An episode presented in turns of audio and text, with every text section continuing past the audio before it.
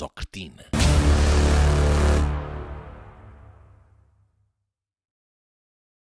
Segunda parte. Um animal feroz enjaulado.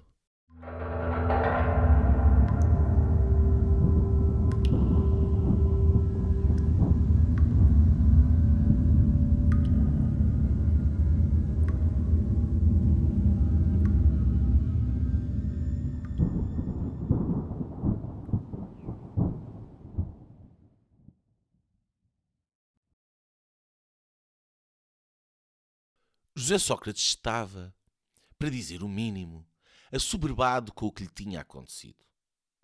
Encostado a um canto da sua pequena cela, imerso na escuridão espessa de umidade e apenas com a companhia de um cheiro fétido exalado por aquela retrete, o líder político encolhia-se assustado.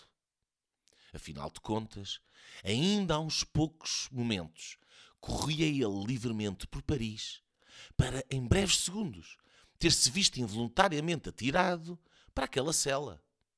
E isto tudo, aparentemente após uma tentativa frustrada de mastigação de um dos seus próprios sapatos, precisamente aquele que, nem sequer sendo de marca, jazia agora ali dentro daquela suja sanita. Para Sócrates, até aquele momento, a vida nunca tinha tido muito mistério um prático, engenheiro de formação, arquiteto de gênio e paixão. Sempre fora fácil para ele ver a vida tal como ela é. E assim, naturalmente, tomar partido disso. Fizera-se licenciado, mestrado, homem rico, bem vestido, poderoso, à frente dos destinos de um país inteiro. E por isso mesmo, habituado a tudo o que há de bom e melhor, à distância sempre curta de um singelo estalar de dedos. Mas agora, a desgraça, a queda, a ruína. Nada daquilo poderia ser verdade. Uma conspiração dos seus inimigos, de certeza. Um devaneio mental fruto de algum desequilíbrio químico, será? Agora, verdade? Verdade? Verdade pura e dura? Isso não, não, gemeu ele. Mas Perguntava-se ele repetidamente.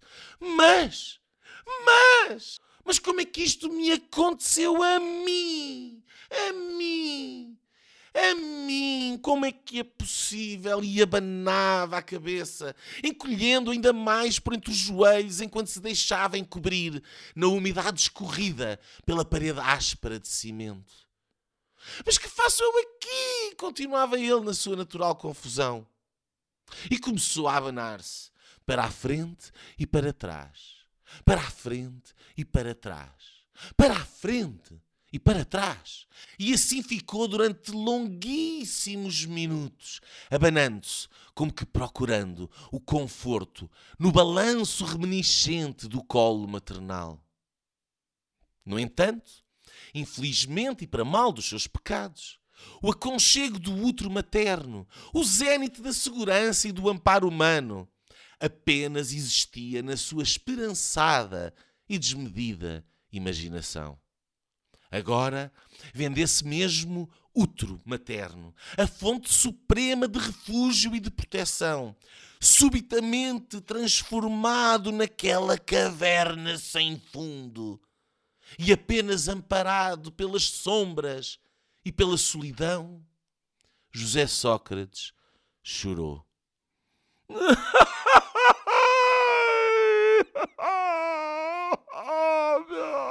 não, não. Repentinamente, as luzes do corredor iluminaram-se. Começou a ouvir-se um grande estardalhaço como que causado por um bastão a percorrer de forma continuada as barras das diversas grades que compunham aquela ala da prisão. Um ruído metálico e perturbante assolava agora as paredes de cimento, ecoando numa distância progressivamente encurtada. À medida que o barulho aumentava de intensidade, indicando a aproximação do causador de tal perturbação sonora, Sócrates ia saindo da sua comoção letárgica. Primeiro, concentrou-se no som, parando de abanar-se. Depois, levantou a cabeça e virou os ouvidos em direção à porta da sua cela, pondo-se à escuta. Finalmente, curioso, levantou-se e foi colocar-se de pé, agarrando-se às grades, com a cabeça a tentar passar o mais possível pelo meio das barras para tentar ver e ouvir o que se passava. Mas não conseguiu perceber nada. No entanto, o ruído sibilante do bastão continuava a aproximar-se, cada vez mais alto e alto e próximo e alto. E José Sócrates, o grande líder político, assustou-se e fugiu para a segurança do fundo úmido e mal cheiroso da sua cela. Era o guarda. Chegou à cela do prisioneiro 44, estancou o passo, bateu os pés numa pancada de solas perfeita e, com o poder de tamanho movimento, assim fez reinar, por decreto, o silêncio profundo por todo o edifício. José Sócrates, do fundo da sua cela, hesitava agora entre a curiosidade e o medo. 44! gritou o guarda, ao que Sócrates respondeu, encolhendo-se mais ainda no seu canto, tentando, quem sabe, passar despercebido. 44! repetiu o guarda numa voz rouca, mas acutilante. Desta feita, apenas com um olho aberto, Sócrates, o guerreiro, gemeu. Era a ver se safava. No entanto, a humildade conferida pelo gemido pareceu satisfazer o guarda, que numa voz mais baixa, ainda mais rouca, explicou de forma curta. Tens uma visita dentro de cinco minutos. E afastou-se. Aí Sócrates impeliu-se à ação. Levantou-se num ápice e correu-se em direção à porta gradeada. Oh, oh, oh, oh, oh, sou guarda! gaguejou ele. Quem é que. Quem, quem é cá? Quem é que vem cá? indagou. A medo. O guarda parou e, sem se voltar, explicou. É o rei, pá! Respondeu ele secamente. E durante os minutos seguintes, Sócrates concentrou-se em matutar sobre quem raio seria aquela majestade que o vinha visitar. Passados cinco minutos, ligou-se o altifalante da cadeia e ouviu-se uma melodia metálica e ferrugenta que começou a ecoar por todo o edifício. Era o hino nacional. Ora, por hábito, José Sócrates de imediato levantou-se e colocou a mão no peito e durante aqueles 80 segundos cantou em plenos pulmões: Heróis do mar, nobre povo, nação valente e imortal. E assim recuperou energias e sentiu-se, quanto mais não seja por breves instantes, como sendo novamente o primeiro-ministro de Portugal. Mas o hino terminou. E assim que o silêncio se fez reinar, ouviu-se o estrondo de um grande portão a abrir. E atrás dele, um alvoroço enorme de dezenas, se calhar centenas, de pessoas que entravam agora pela prisão dentro, numa grande algazarra, gritando e cantando urras, vivas, urra, viva! A personagem que na frente deles, em jeito de líder, avançava de forma sublime pelo corredor central da cadeia, que agora, com a solenidade que se pressentia naquela atmosfera pesada, mais parecia a nave central de uma catedral. Atrás da multidão vinha uma banda.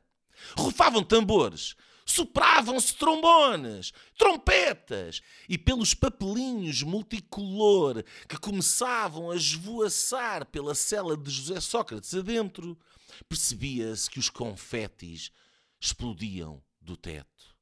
Era um arrebatamento de cor, uma explosão de música, um tumulto de alegria, aquilo que, com o vagar próprio do elemento majestático, se dirigia tranquila e serenamente na direção da cela de José Sócrates.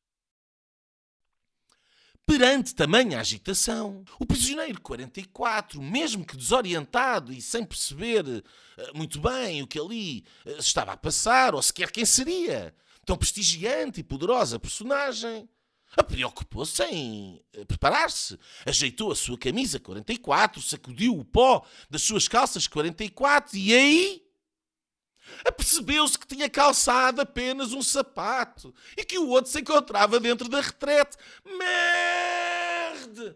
Merde, canalho! exclamou ele em pânico, esticando-se logo para ir buscá-lo. Mas é calma lá!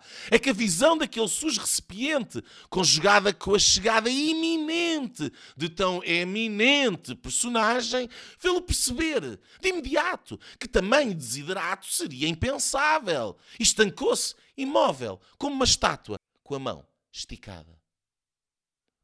O animal feroz tinha dado finalmente lugar a um animal estático como que um viado subitamente encadeado pelos faróis de um automóvel numa estrada escura à noite.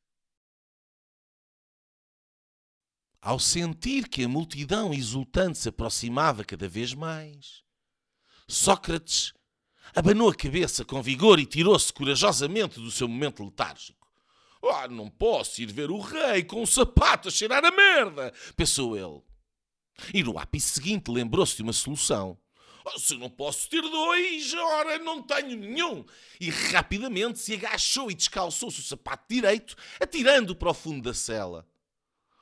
Ora, mas por azar, mas o sapato que tinha sola de borracha, tal foi a força com que foi atirado, fez ricochete no chão.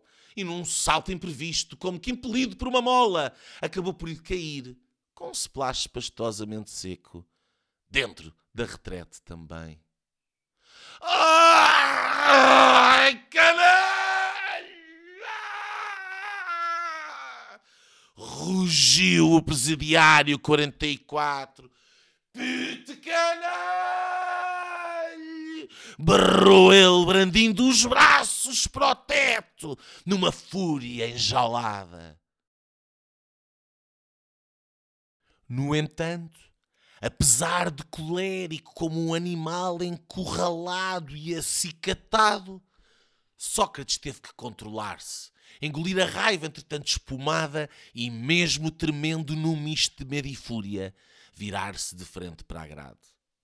Afinal, o rei estava a chegar. Lá fora, a imensa parada plena de vivas, de urras e de instrumentos musicais calou-se no momento em que uma sombra se assomou à porta da cela de José Sócrates. Já habituado à escuridão, José Sócrates não conseguia definir bem quem era aquela magnífica personagem reluzente que ali estava do lado de fora a olhar para dentro, para si. Confrontado com a luz exuberante, José Sócrates apenas conseguia distinguir os reflexos resplandecentes e magníficos dos brilhantes que o rei trazia cozidos nas vestes. Estas, grandiosas e plenas de magnificência, tão sedosas como apenas os mais finos e opulentos tecidos índicos permitem ser, ofuscavam agora o andrajoso presidiário com o seu sumptuoso e luminoso Fausto. Sócrates esfregou os olhos para tentar ver melhor. E nesse momento, quando a ira tinha dado completo lugar à admiração e à curiosidade, a porta abriu-se e a veneranda figura, firmemente acompanhada por uma infinitude de raios cintilantes, finalmente entrou. Com um poderoso raio estelar, o rei, afugentando as trevas através do seu mero existir, trouxe consigo uma brusca iluminação do esconso espaço a que José Sócrates se via confinado. Ao fim de uns breves segundos de habituação, naquilo que pareceu uma eternidade, o prisioneiro conseguiu finalmente descortinar quem era o seu magnífico e esplendoroso visitante era a grandiosidade transfigurada em pessoa. Era ele próprio, em carne e osso. Mário Soares.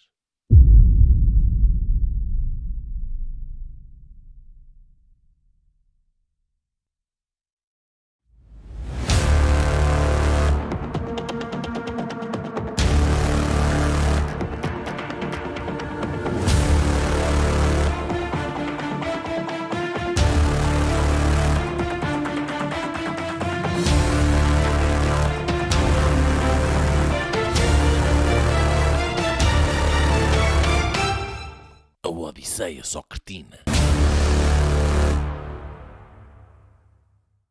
Os conteúdos apresentados do programa Odisseia Socretina representam uma peça satírica não existindo intenção de prejudicar ou ofender pessoas ou grupos de pessoas determinadas. O autor não se responsabiliza por qualquer declaração que terceiros considerem ofensivo naquilo que é, evidentemente, um programa 100% de ficção.